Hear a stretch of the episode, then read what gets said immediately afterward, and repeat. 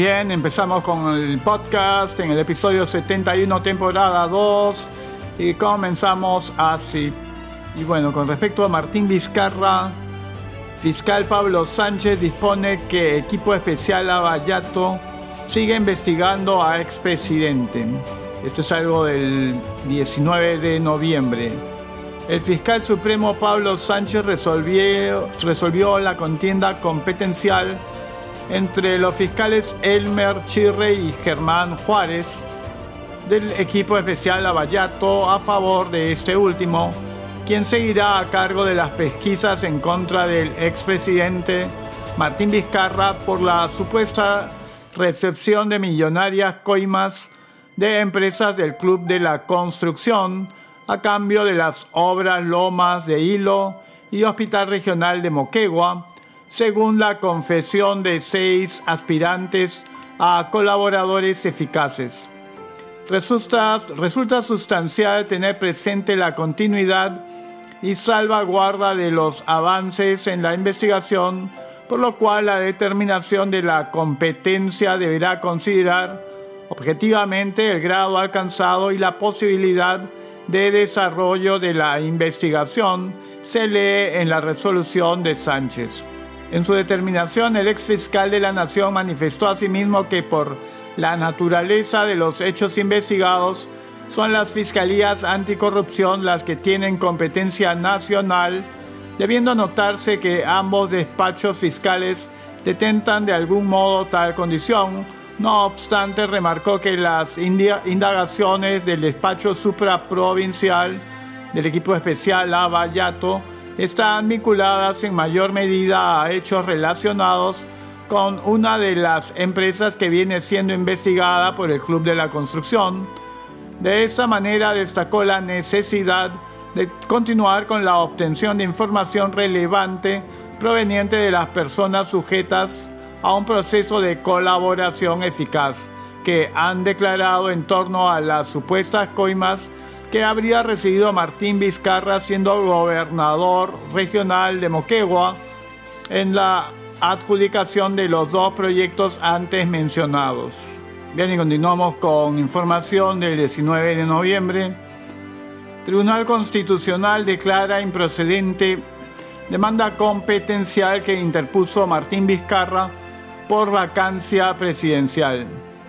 El Pleno del Tribunal Constitucional declaró este jueves por mayoría improcedente la demanda competencial sobre la vacancia presidencial por permanente incapacidad moral que interpuso el gobierno del expresidente Martín Vizcarra en contra del legislativo en marco del primer, pedido frustrado de destitución por el caso Richard Swing rechazaron la ponencia elaborada por Marianela Ledesma, presidente del TC, que recomendaba admitir la demanda los magistrados Augusto Ferrero, Manuel Miranda, Ernesto Blume y José Luis Sardón, mientras que Ledesma, Carlos Ramos y Eloy Espinosa Saldaña la apoyaron.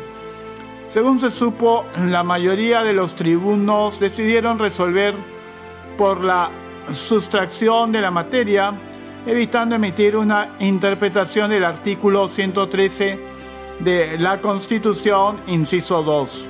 Entre las primeras reacciones, el abogado constitucionalista Aníbal Quiroga señaló que esta decisión desbarata la insinuación de que el Congreso de la República incurrió en un golpe de Estado al destituir recientemente a Martín Vizcarra, no es un momento para celebrar porque han sido circunstancias traumáticas para el país. Pero finalmente en el tribunal se ha impuesto una mayoría señalando que no ha habido menoscabo de competencias en lo que hizo la vacancia contra el presidente Martín Vizcarra, indicó el abogado. Como se recuerda, Vizcarra planteó una demanda competencial ante el Tribunal Constitucional en torno al primer pedido de vacancia que formularon varias bancadas del Parlamento luego de que se difundieran varios audios por el caso Richard Swing, en los que por ejemplo se le escucha al exmandatario coordinar con dos asesores cómo mentir ante el Ministerio Público y el Congreso acerca de las visitas del polémico cantante a Palacio de Gobierno.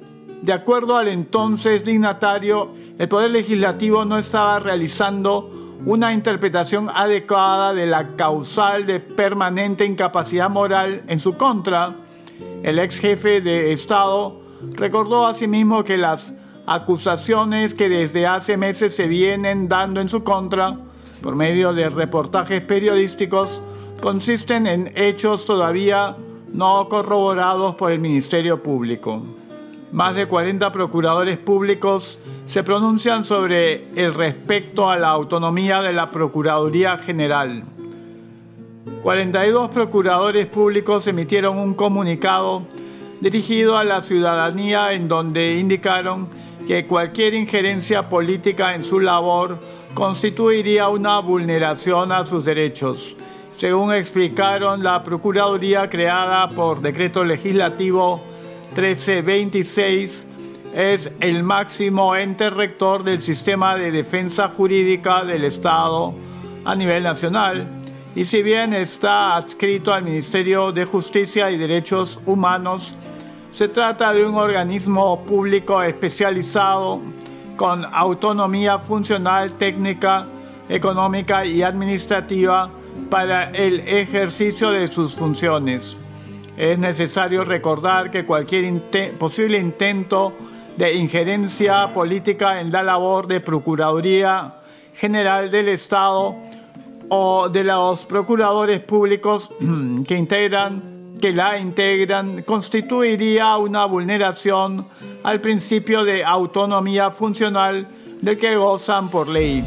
Por ello es importante que los poderes políticos respeten dicha autonomía y, de ser el caso, dirijan sus esfuerzos a fortalecer y potenciar la labor de los procuradores públicos y del sistema de defensa jurídica del Estado, se lee en la Carta Pública. En esa línea señalaron que el nombramiento, el cese o evaluación de sus cargos le corresponde únicamente al Procurador General del Estado y al Consejo Directivo de la institución, el cual está conformado por un representante del Ministerio de Justicia y Derechos Humanos y un representante de la Contraloría General de la República.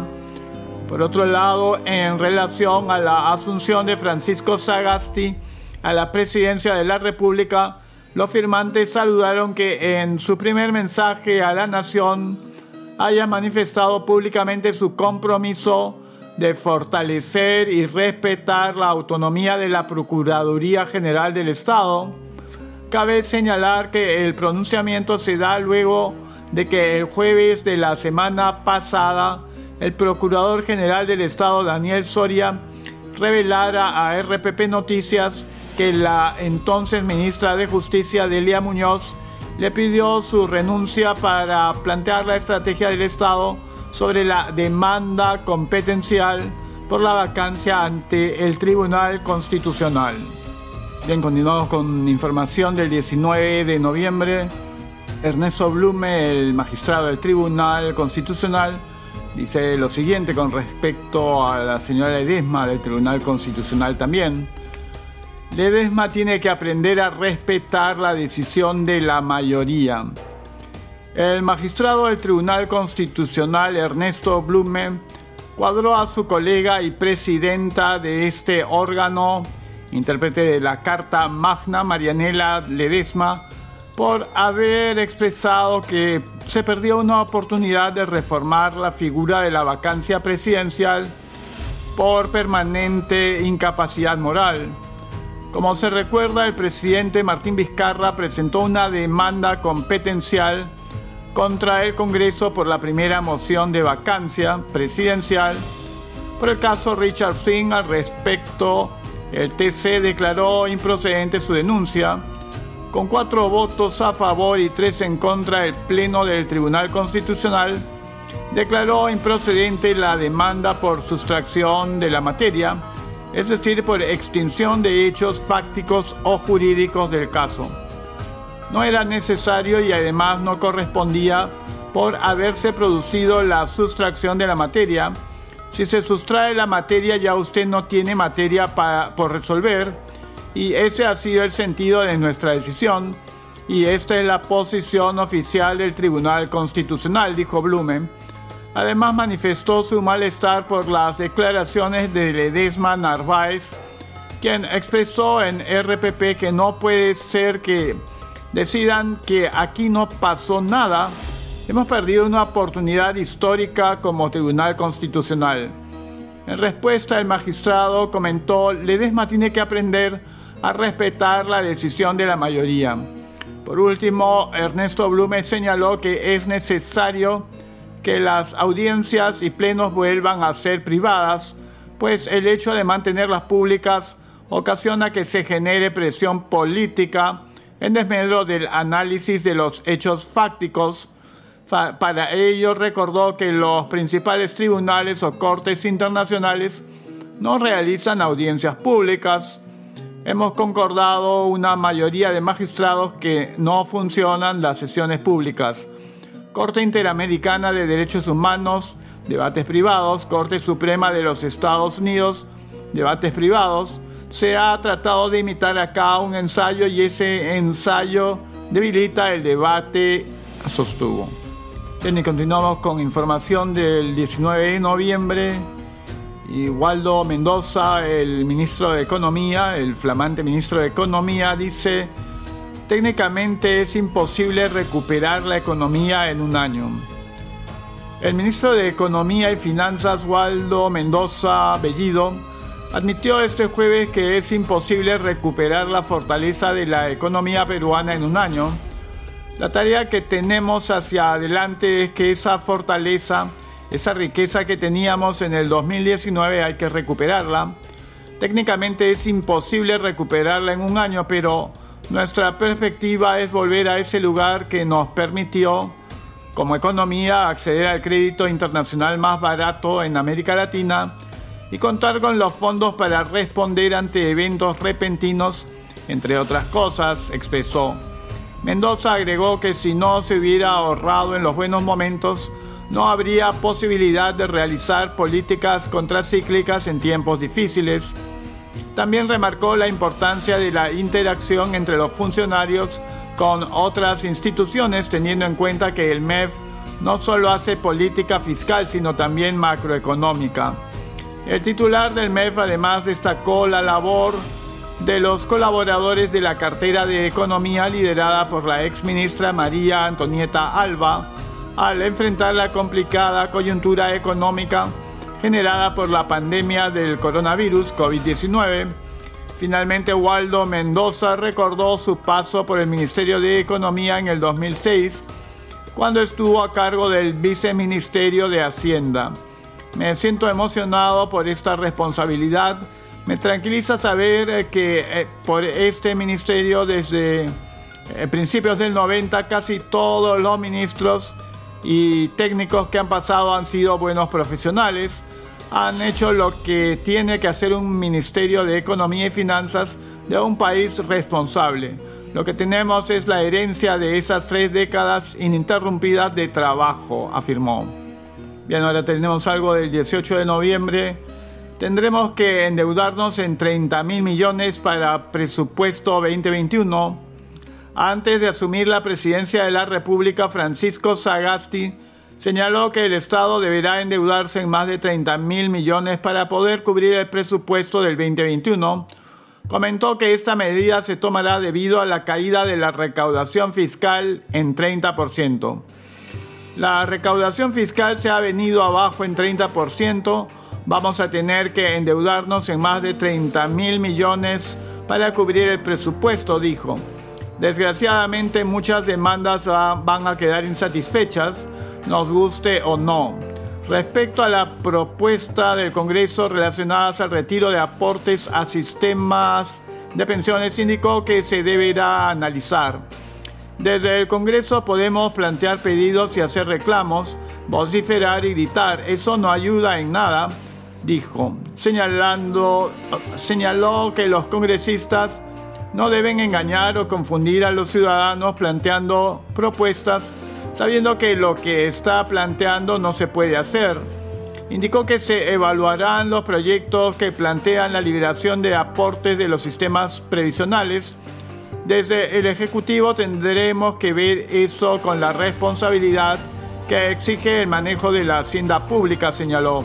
Sagasti señaló que se debe ayudar a las personas sin destruir el sistema previsional del cual dependen más de 650.000 adultos mayores.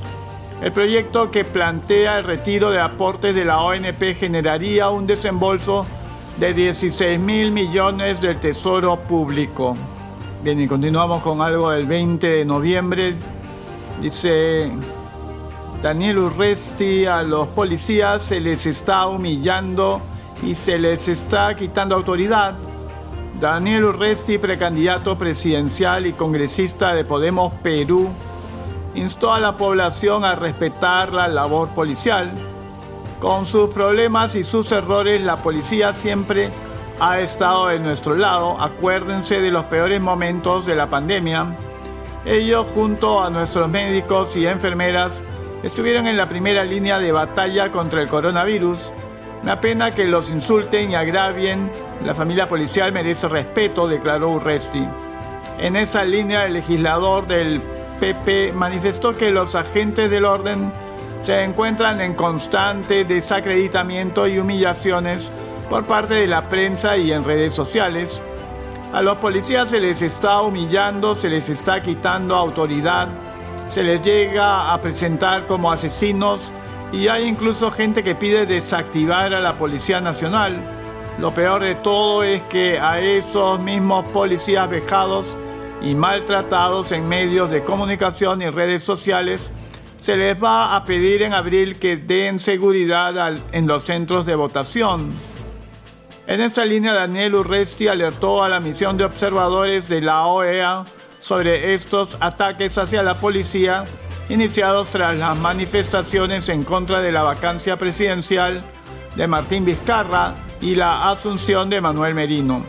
Asimismo, el parlamentario expresó su preocupación por un posible apoyo directo o indirecto que el gobierno le pueda brindar a algún candidato presidencial ante las elecciones del 11 de abril, hecho que también comunicó a los representantes de la OEA. La misión de observadores debe evaluar la posibilidad de confrontar un grupo, conformar un grupo especial encargado de hacer un seguimiento al tema. Bien, y llegamos así al final del podcast en el episodio 71, temporada 2, y nos estaremos encontrando pronto.